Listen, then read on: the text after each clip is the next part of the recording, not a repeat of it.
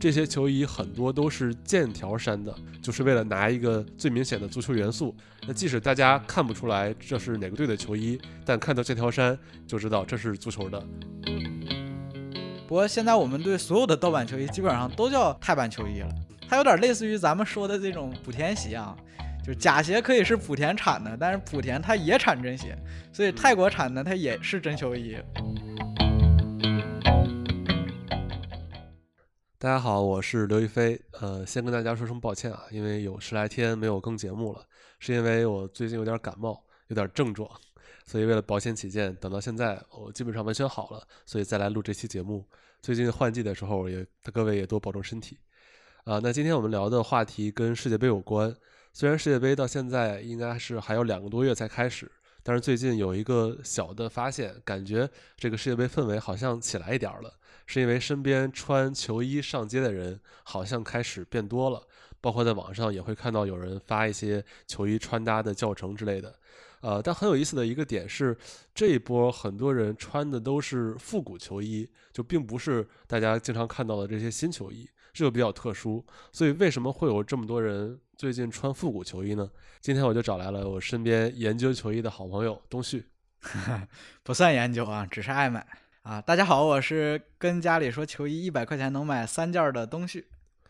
啊，就是这个，我觉得我们得反映一下，您您去解释解释。啊，就是其实我买了很多球衣嘛，但是我又不敢告诉家里真实的价格，我就骗我妈说一百块钱能买三件，其实每一个都是挺贵的，三百块钱也买不了一件，差不多。OK。那其实今天我俩录节目的时候也都盛装打扮，专门穿上了球衣。呃，我穿的比较普通啊，是新赛季曼城主场的哈兰德印号。呃，这件跟复古其实没什么关系。但是东旭今天穿的这件比较特殊，也比较珍贵，你自己来介绍一下吧。啊，我这件其实确实有点说头啊，是这个阿森纳零三零四赛季的客场球衣，英超的字，印的是冰王子博格坎普。啊，其实这个球衣当时是花了三位数以内的价格收到的吧？其实这个价格你想收到现在有点难。三位数就是九九九以内。对，就是九九九以内，其实有点小幸运啊，挺值的。啊，零三零四是阿森纳不败夺冠的那年，对吧？对。那那 确实挺有意义的。那说到穿球衣上街，就是对于我们这种球迷来说。其实是挺平常的一个事儿，像平时穿的话，就是宣告一下自己球迷的身份，然后当主队赢球的时候穿出去也能嘚瑟一下。但是最近这波穿球衣的这个小风潮，其实并不是在球迷群体之间开始传出来的。我个人感受，反而是一些时尚媒体，包括穿搭博主那儿看到的会更多一些。而且他们在讲这个事儿的时候，往往会提到一个词儿叫 “block core”。那东西，你作为一个玩球衣的人，平时对这个概念熟吗？其实吧，也略有耳闻，但是你要让我想，我可能就能想到就是之前那种颜色夸张一点啊，然后看着比较复古的那种球衣吧。其实我也挺好奇，这 这个英文怎么解释这个风格呢？呃，blocker 其实它也是一个拼接词，就 block 就是指呃那些比较有阳刚气质的男性，core 就是小众风格。那合起来这个词一般就是说，在上世纪八九十年代的时候，英国酒吧里男性的那种穿搭的审美，呃，说的文雅点儿叫英国酒吧里的男性们。但还有一种另外一种说法，其实更简洁，足球流氓。呃，这帮人基本上在周末的状态就是。到了中午就开始喝，然后从下午到晚上一直有比赛可看，边看球边喝酒，然后喝上头之后可能再打打架。呃，有一个电影其实我特别喜欢，叫《足球流氓》，虽然拍的有一点标签化，但我自己是觉得还是挺好的，展示出了当时这帮英国足球流氓的状态和氛围的。呃，大家有兴趣的也可以看看。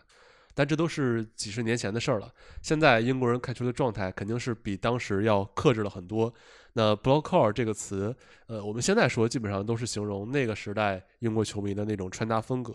现在我看到也有很多人把它总结成了一套公式，就是穿一个球衣上衣，再加一个牛仔裤，牛仔裤最好是比较 vintage 风格或者说那种古着风的，然后再加个中筒袜、复古运动鞋，最后再来个腰带。而且你的球衣下摆一定要塞到裤子里，大概是这种。对你这公式，我经常在那些穿搭博主啊教学里看着。不过其实我作为一个球迷吧，我觉得说我穿球衣的场景多半就是看球，所以说其实看球嘛，考虑更多的还是舒适性。最多也就是我去酒吧看的时候，可能要找一个颜色搭配的鞋子，看着不那么土。你这还是比较讲究的了，我觉得我一般没有考虑那么多。所以本质上，我觉得这一波的小潮流还真不是我们球迷带起来的，反而是时尚圈和潮流圈。而且我自己看他们的这些穿搭，其实有两个小发现。第一个是像刚才说的，很多都是复古球衣，其中有一些是那些老的球衣，还有一些是呃新出的，但是有复古风格的球衣。那关于这个复古球衣的界定，我们可以一会儿再展开说。但是另外第二点就是，这些球衣很多都是剑条衫的，就是那种竖条纹的，比如像 AC 米兰、尤文图斯、纽卡斯尔都是他们穿搭里比较常见的。啊，对，当然曼联也很多啊，像这种网红球队就不用多说了，连那个 Blackpink 不是也穿曼联的球衣？呃，那关于剑条衫，其实我觉得这是足球球衣里最有标志性风格的一个符号。就你想象任何其他的服装，包括其他项目的这种运动服，剑条衫其实都很少出现，什么篮球啊、橄榄球都很少有这种剑条衫，只有在足球里非常普遍。关于这个设计，我查到两种说法，一个是说是为了用这种剑条衫来区分两种队，另外一种说法是这种竖向的条纹能让运动员看起来更高大。与它相反的就是横向条纹嘛，好像橄榄球里面有比较多的横向条纹，会让运动员看起来更壮实，大概有这种说法。但不管是哪种，呃，总之现在的剑条衫确实可以看成在足球服设计里最明显的一个设计语言。那这些时尚圈的人在穿 Blockcore 的时候，他们选剑条衫的球衣，我觉得目的也是很明显，就是为了拿一个最明显的足球元素。那即使大家看不出来这是哪个队的球衣，但看到剑条衫就知道这是足球的。比如像刚才说的纽卡斯尔那些老球衣，我真不觉得有几个人看那个球衣能知道那是纽卡的，包括我可能也看不出来。但是只要大家能看出来这是足球球衣，是足球风格的，可能就足够了。对，还有那种小翻领的球衣，像 polo 衫儿，其实这种日常穿搭也方便一些吧。呃，其实这些博主穿搭吧，有的我也认不出来。尤其是一些这个海外的时尚博主穿的，但我发现一个我自己看到的小趋势啊，就他们比较喜欢借鉴一些著名球队的元素吧，比如说巴塞罗那的那个盾牌，还有他们的那个在队徽上有一个复古的足球的图案，还有像切尔西的那个咆哮的蓝狮，就这些元素，其实我觉得出现的频率特别高，而且我感觉现在这一波趋势吧，不光是说国内的潮流圈玩球衣。其实国外玩的更大，而且说他们玩的更早，所以热度其实也更高一点。嗯，其实这个原因很简单嘛，就是他们毕竟更加接近这些球衣的品牌啊。因为是这样的，其实球衣穿搭的这个潮流也是，如果你回看历史的话，也是有很明显的周期性，基本上也是四年一流行，而且跟世界杯的节奏是一样的，每到世界杯年都会有一波。那我们经常也会猜测，呃，这些。穿球衣的流行风格是怎么流行起来的？是哪个明星带起来的吗？但其实可能还真不是。就归根结底的话，最主流的情况还是这些运动品牌和其他跨界的品牌在一块儿推动这个事儿。我们可以举一些类别，那像耐克、阿迪这些传统的比较大的运动品牌，在世界杯年的时候，他们都会发布自己赞助的这些国家队的新球衣。呃，像呃，应该上个月阿迪发了，然后最近几天耐克刚发他们的新的。一旦发这些新球衣，他们在宣传上本来就会走一波量。但是最近几年，嗯，如果你经常看球的话，也都能感受到，球衣或者说运动衣在设计上整体上遇到了一个瓶颈。大家经常会吐槽一些球衣的设计非常的模板化，没有创新之类的，或者非常简单，反而比较怀念呃九十年代、两千年左右的设计风格。所以这些大的运动品牌经常也会这几年推出一些致敬那个时代的一些复刻版的球衣。用一些之前的元素，像领子啊、袖口之类的，当然也会出一些联名的产品。呃，比如我印象深的就是一八年俄罗斯世界杯的时候，当时阿迪达斯和俄罗斯一个非常著名的设计师叫 Gosha，他们联合出了一系列的印着俄文的复古球衣，相当于既有足球属性，又有地域特色，所以在那一年卖的特别好。对，其实包括像阿迪、耐克啊、彪马这些，肯定还是现在最主流的足球品牌嘛。但其实除了这些，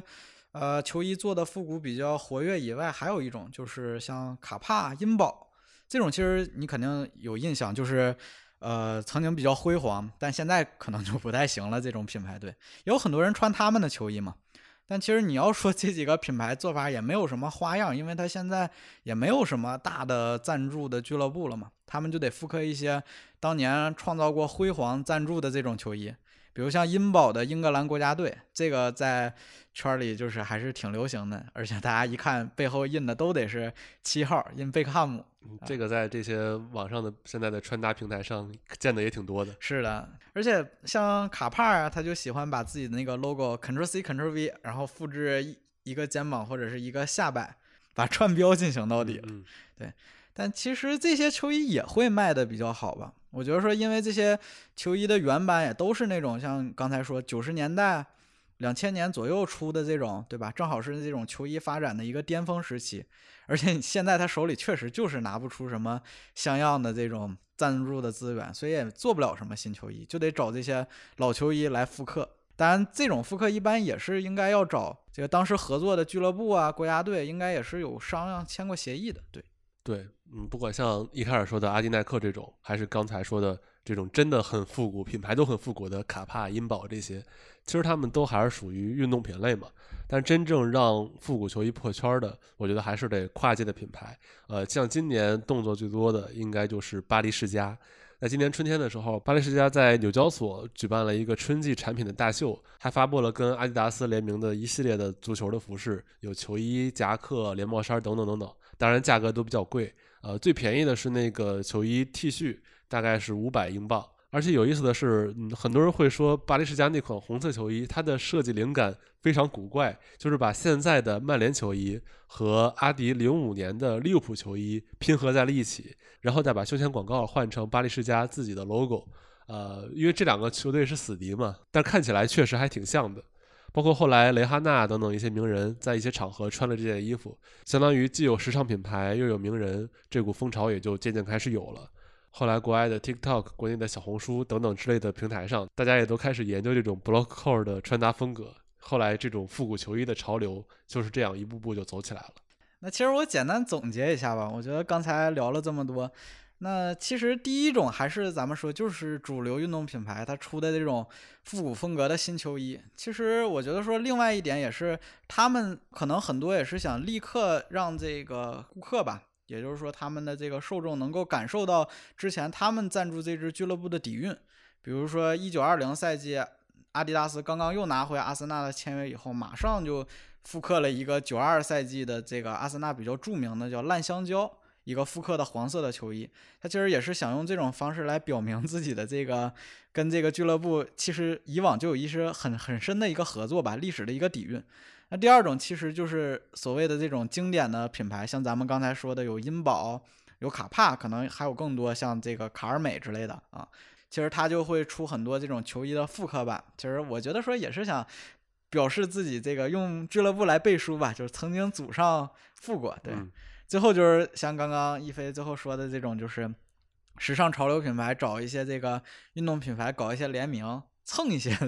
足球元素。对，这几种小操作下来之后，就复古足球球衣就成了这个时髦啊，有话题，而且还能有一点商业体量的这样的一个东西。对，大概就是这样的一个过程。那到现在，我们可以再来明确一下，我们现在所说的复古球衣这个词到底指的是什么？就其实这是一个还挺混淆的概念，呃，在我看来，主要是可以分为三种。那第一种就是新出的复刻球衣，比如像茵宝之前出的英格兰的复刻球衣，像前不久三叶草应该也出过一款曼联的复刻球衣，好像卖的也挺好的。那第二种就是十几年前、二十年前那种老球衣，比如东旭今天穿的阿森纳这件儿，这种球衣一般都可以被看作一种收藏品了，市面上流通的量会比较小，价格一般也会相对高一些。那第三种可以理解成品牌新出的复古风的运动 T 恤，其实它都不属于球衣。就比如像巴黎世家出的这款，它并不是某一支俱乐部、某一支球队的球衣，而是用了一些足球元素来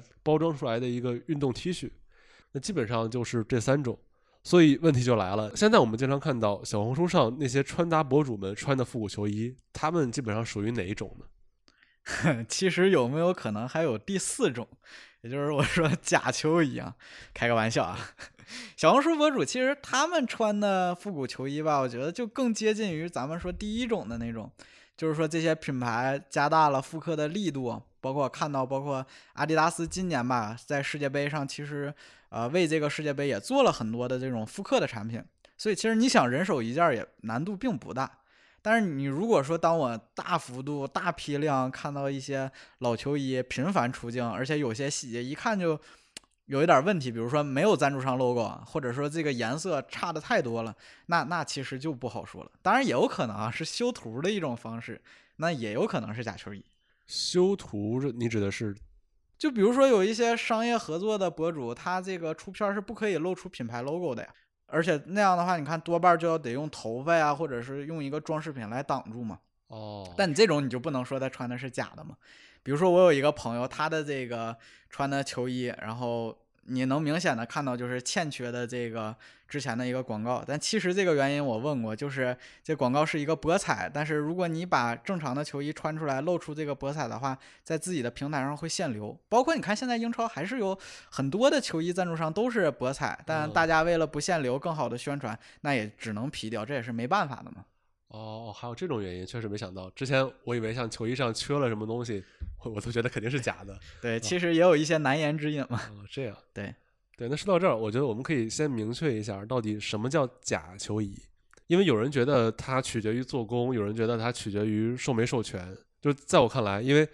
那我们可以打个比方，因为像不管是衣服还是鞋，都有一个概念叫厂货，就是跟正品衣服在同一个工厂里生产的。只不过这批货没有去拿到品牌商标的授权，那我们看来，至少在今天的讨论里，这种球衣虽然质量完全没有问题，但因为没有授权，所以肯定也属于假球衣。对你这个话题是一个好话题。其实我我想先问一下，就是你如果平时买了一个球衣，你会对它的真假有一些这个猜疑吗？或者说你有什么鉴别的方法吗？呃，鉴别我知道的不多，但是我的这种鉴别一般都在购买渠道上。就比如说像官方渠道有的话，像俱乐部官网，包括品牌的官网，肯定还是优先这些渠道。一般来说就不太会有问题。当然，如果这些的价格会比一些人开的球衣店铺里贵很多的话，我就会呃问一下周边认识的朋友，觉得哪个店铺比较靠谱啊，然后可能会倾向于这些。但是，一旦我买回家，我觉得我是不太有能力鉴别这些球衣的真假的。我有时候可以看看它的有没有线头之类的。但是这种有没有瑕疵、有没有线头，现在好像也不太能作为一个判断真假的标准。是的，而且这种球衣，其实你现在让我拿回家，就算我买了这么多球衣，其实我单看这个球衣的质量也很难看出来。其实这里还牵扯出球衣里面我们经常说的另一个概念，就是叫泰版球衣。嗯，听过。钛版球衣，对这个泰版的由来呢，其实就是最早啊，有一群泰国人，他从这个制作正品球衣的工厂，把这个做球衣的模板给偷出来了。嗯。然后不管是它这个布料啊，还是说样式啊，都和正品一模一样。但因为正是因为没有这个授权嘛，所以价格肯定便宜很多，市场很好，质量也很高，所以大家就管这种球衣就叫泰版球衣。不过现在我们对所有的盗版球衣基本上都这么叫，都都叫泰版球衣了。对，所以在这儿我也给这个泰国产的球衣正一个名啊，说很多人他一看着泰国产的球衣的眉头紧皱，说这是不是就你们？都说的这不好的泰版球衣，其实不是这么回事啊。其实包括像二零二二年北京国安的主场球衣，包括像上赛季的这个大巴黎的客场球衣，你在官方售卖平台能够就很清楚的看到，他自己都写生产地就是泰国。而且包括这种现象吧，在我最近看了这个这几个赛季的球衣吧，其实还是耐克，他比较喜欢这个球衣的产地是泰国比较多一些的。这大家也可以自己来去官网亲自去查一下，而不是说看着泰国就害怕。泰国产的其实还行，它有点类似于咱们说的这种平时说莆田鞋啊，就假鞋可以是莆田产的，但是莆田它也产真鞋，所以泰国产的它也是真球衣。对。嗯，我理解了，相当于“泰版”这个词是从泰国来的，但是按照现在的理解，泰国产的球衣并不一定是泰版。对，说法可以是这么说啊。好，好了，我相信大家都理解了。我们这个绕口令越绕越乱。对，其实还听过另外一种说法，就是泰版是顶配的盗版，在原来是这样吗？曾经可以这么理解啊，但现在其实我们把所有的这个假球衣都叫泰版球衣了。嗯，所以就没有那种具体的区别。是的。那那接下来我想问一个非常有实用性的问题，就是你可以用你这么长时间的经验讲一讲怎么辨别球衣的真实性，因为现在我们也怀疑网上有没有一些博主穿的其实是假的嘛，尤其是那些老球衣，怎么辨别它的真实性？嗯，其实你说到这个吧，我还是说自己刚才的那个观点吧，就是鉴定球衣的真假，其实它产地不是最重要的，因为生产这个球衣它批次不一样嘛，产地其实会有一些区别。比如说我我其实查了本赛季目前我们这个一些售卖这些球衣的平台吧，就咱们都以主场球衣为例啊，你像彪马的曼城啊、多特蒙德，它的售卖地写的都是越南，但是 AC 米兰它产地就变成了印度尼西亚。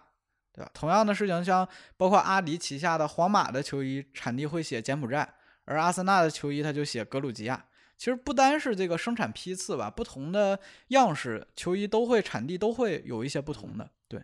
但你要说相同的是什么呢？就是当我拿着一个球衣的时候，首先就会去翻找它的一个货号水洗标，这个位置一般是在球衣内侧吧，包括衣领啊或者是下摆比较多一些。现在就水洗标后面往往。你翻一下，还能看到一小串的数字标，这个数字标就是球衣的货号。你可以怎么理解？你可以给它理解成像球衣的这个身份证号。如果这个货号不对，那你多半是买到假的了。当然，也有另一种可能，就是你买到另一个球衣版本了。比如说，你买的是一个球员版，那可能你在网上看到，如果你只是搜阿森纳球衣，那你很有可能找到的是一个球迷版的货号。这时候你要再细致的看一下。然后这样的话，其实就像我刚才说的，你把这个货号输到淘宝上，你就能够看到了。相反，就是如果你想买一个球衣，但是你不知道怎么找的话，你也可以通过这个货号的方式来查到这个相关的球衣。对，作为一个关键词，货号可以是判定一个球衣真假的最主要的依据，可以这么说吗？百分之九十吧，因为我不太明白，但是确实是泰版的球衣，它在货号上是有一些不同的。另外的话，其实现在的一些水洗标上面也有一个店铺的二维码。像盗版球衣的话，其实你用手机去扫这个二维码的话，就不会进到这个商品里，它有可能会随便出一些别的。但是正品的话，就会有一个对应。嗯，呃，另外你在买的时候，对这个店铺吧，也也应该有一些考量。其实我更愿意相信那些就是像产品描述时候加上货号，因为这样也方便消费者去找嘛。像秋衣介绍啊，包括它的底端也非常详细的这种店家，尤其是像我能够找这些，他们包括标了产地、标了货号、标了一些细节，而不是说潦草的把一些球衣的照片，也有可能是盗来的，随便一铺，对吧？那你像商品图片连 logo 都没有，或者说你点进去购买说送你球裤。啊，或者是说还送你这个印号的这种，那你多半得多慎重一点，因为首先这个球衣它还是一个独立的商品，它并不是说说套装出售，而且包括我在闲鱼吧一些平台上看，我想买一个球衣的球裤其实很难，往往比我觉得比球衣还要难，而且价格甚至有的比球迷版的球衣都贵一些。对，另外而且像你这个印号也不是说想印谁就能印的。有一些球员，他的这种杯赛制啊，包括一些小众的球员，其实你很难来弄到的，就是他的渠道也比较少，甚至你在官方你都，嗯，不太容易能弄到。其实这个我们后面还可以再聊一下。另外，我自己也整理了一些啊，这个本赛季球衣的货号，大家感兴趣的话，也可以在这个鹰眼时间的听听友群里问我啊，我们后续也可以继续来讨论一下这个事儿。你这个引流方式有点突然，不过 OK，那个加群的方式我会写在 show notes 里，大家如果感兴趣的话，可以来找东旭交流。呃，其实关于盗版这个事儿，刚才我们说的基本上都是这些厂商来生产这种盗版的行为，但现实中有的时候还会更复杂一点。有一个趣闻我可以分享一下，呃，其实是我们的有台橘猫看球橘猫老师发现的。因为这个赛季大家也都知道，中超是封闭赛区嘛。像第一场的时候，当时鲁能的比赛，鲁能现场助威的球迷一个球迷团，全都整齐的穿着2019赛季的鲁能球队的球衣。但是有一个 bug 在于，那个赛季鲁能的球衣是没有试售的。那个赛季，呃，因为耐克出于销量考虑，只给了中超四支球队球衣的试售版本，是恒大、呃申花、上港还有国安，因为只有这四个球队的球衣卖的比较好。但是今年这场比赛，鲁能球迷穿的球衣样式都跟那年的正版一模一样，只是没有了耐克的标。但是比较有意思的点就在于，这些球衣是鲁能官方通过自己的官方渠道给这些球迷的，这就很有意思了。就是具体鲁能跟耐克那边沟没沟通过生产这批球衣，我们不确定。但是既然没有耐克的标的话，我们可以把它理解成，呃，一种官方盗版的行为。虽然这样说不知道合不合适啊，但是确实是，呃，在没有拿到耐克 logo 授权或者说不完整授权的情况下，生产出了和当时样式一模一样的球衣。对你说的这种情况，其实我也见过，包括像那个阿森纳的旗舰店，它会出一种也是没有 logo，然后和以往可能很久以前的复古球衣一样的一个球衣的样式。他们会把这种，比如说叫做啊、球员的文化衫，甚至你在一些大的欧洲俱乐部的一个官网吧，也能够看到很多就是只有俱乐部 logo，然后没有赞助商 logo 的这种球衣，其实也是挺奇葩的一个事儿。但是这些样式会跟呃之前的球衣一模一样吗？除了 logo？嗯，基本上复刻的怎么说呢？复刻的细节很高吧，甚至有的也会带一些广告。所以我们可以也可以把这种球衣当成一个复刻版本，是吗？鲁农那个，嗯，我觉得也有可能吧，不好说。好吧，我们用最善意的姿态去揣测它吧。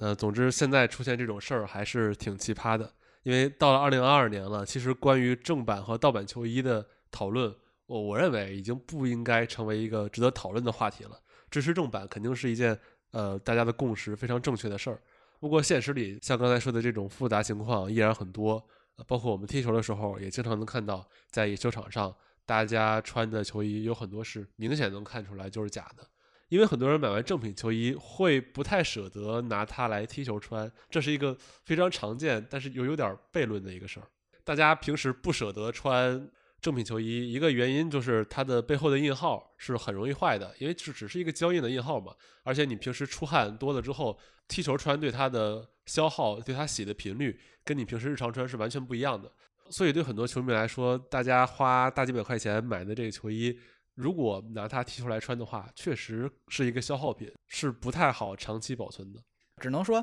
现在的球衣，不管是球衣啊，还是它的这个字章啊，都是考虑的是轻薄，确实对运动上有更多的好的一个体验。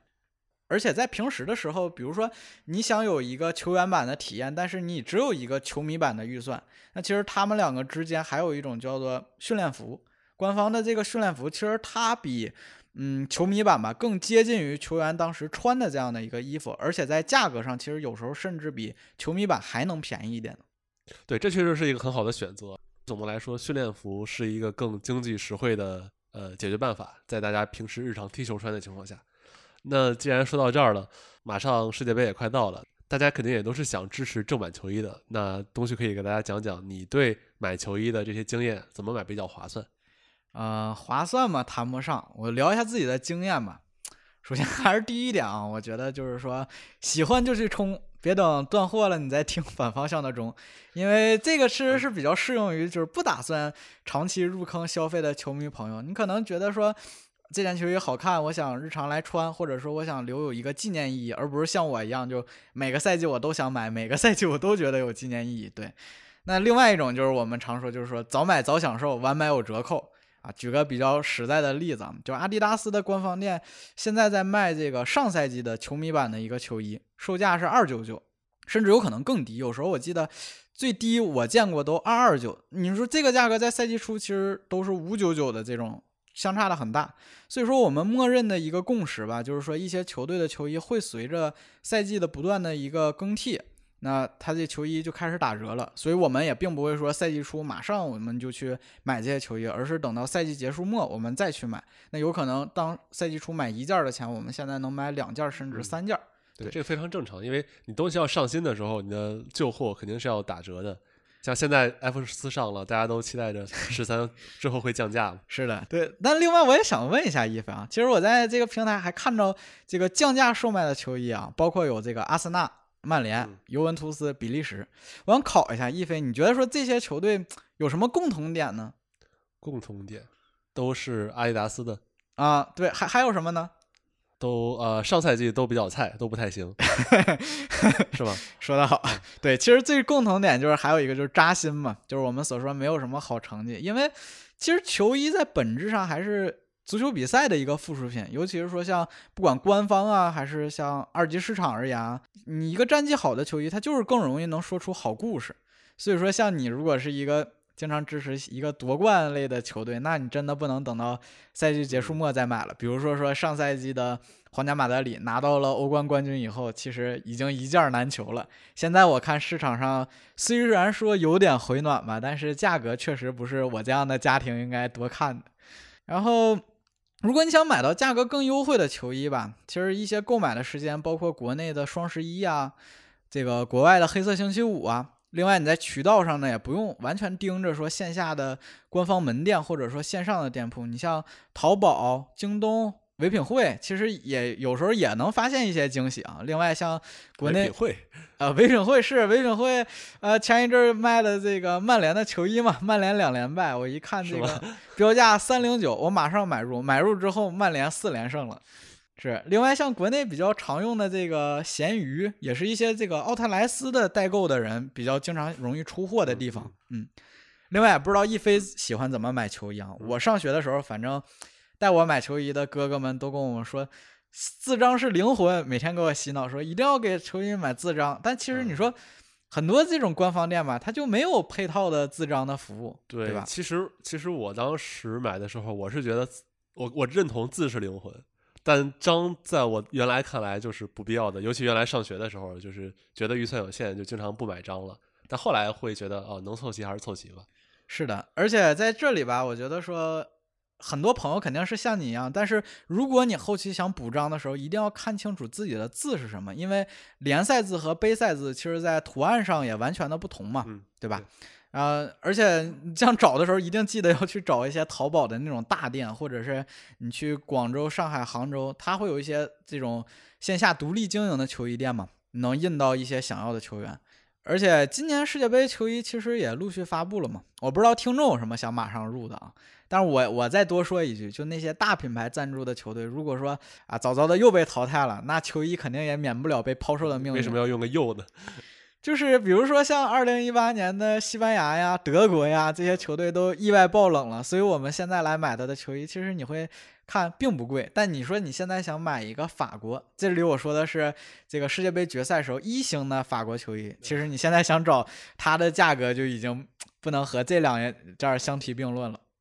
对，像刚才其实我们整个后半部分讲的都怎么说呢？非常小众了。如果你想买球衣的话，也不知道能用上多少，呃。包括其实我们也不确定，现在是九月份嘛，到十一月份的时候世界杯开始，到时候球衣的热度会有多高？因为按说世界杯临近，肯定球衣的热潮会升高的。但是问题是那个时候已经冷了，大家可能没有什么机会穿这些短袖的球衣。是，所以今年这个世界杯挺奇怪的。想想我四年前还穿着球衣看呢，今年可能就得穿貂了。要怪就怪卡塔尔，非得冬天办。是，但是相对，我觉得说今年可能会在一些这个复古外套啊，或者是说羽绒服上销量可能会高一点吧。嗯，那总之到世界杯的时候，如果大家还想买球衣，希望这期节目能有一点帮助吧。那我们这期就先录到这儿。对，那我们就世界杯见吧。世界杯啊，不对，我们下期还有的，下周还有，下期还有，下期再见，下期再见。好，下期再见，拜拜，拜拜。